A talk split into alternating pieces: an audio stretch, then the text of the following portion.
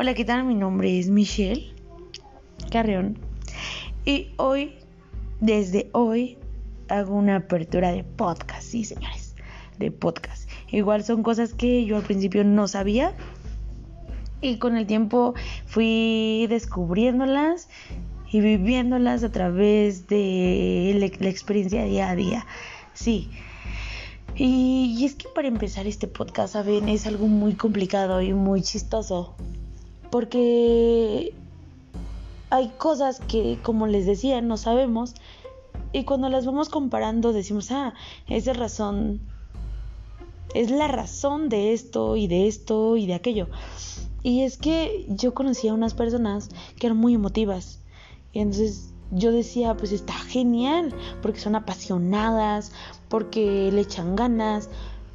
Pero ahí viene el lado oscuro. Eh, y es que exageraban mucho las situaciones. Incluso habían situaciones que no acontecían durante mi presencia y aún así para ellas era algo vívido, algo real. Y es que hay un efecto dentro de la psicología que se llama el efecto Mandela cuando muchas personas comparten un recuerdo falso. Este fenómeno se da cuando muchas personas recuerdan con mucha seguridad algo que pues nunca ha ocurrido. Un poquito de la historia fue que Nelson Mandela falleció el 5 de diciembre del 2013 debido a efectos de una infección. Sí, señores, Nelson Mandela sufrió de una infección respiratoria, el mismo ícono de la lucha contra apartheid y el primer presidente de color de Sudáfrica. Sufrió una agonía a los 95 años de edad, siendo una de las mayores principales, la noticia más grande de los medios de comunicación. Sin embargo, gran, gran cantidad de personas Em, se sorprendieron ante este hecho, afirmando que recuerdan que el expresidente sudafricano falleció en prisión e incluso declarado...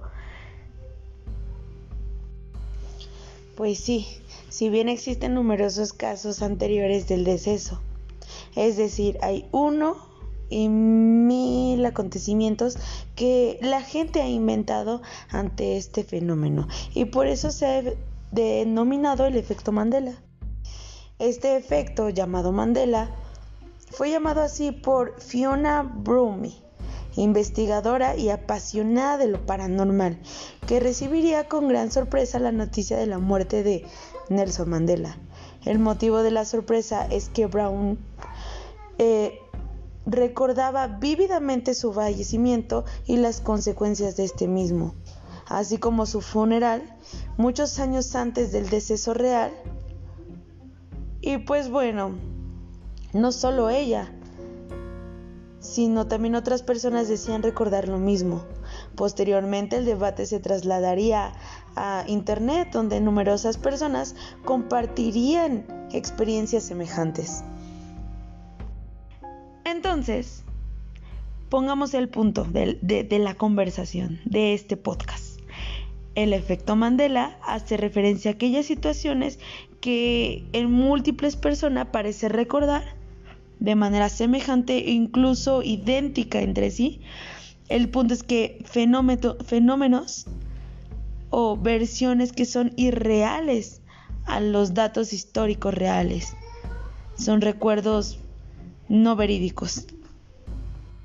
Y es que esto se me hace tan interesante como de a lo mejor lo pueden comparar por un chisme, pero no es un chisme.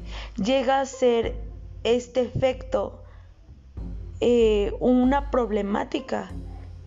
Y se, o sea, las relaciones psicosociales se vuelven un poco traumáticas para cualquier persona. Y es donde volvemos a lo emocional, lo apasionado que mencionábamos al principio. No, señores, a veces nos cuesta decir que tenemos un problema, sí. Y si esto sucede, siempre tenemos a alguien que nos escuche y podemos, no lo sé, tal vez evitar este tipo de efectos y poder ser mejores personas y evitar conflictos conflictos y conflictos y problemas emocionales a los demás.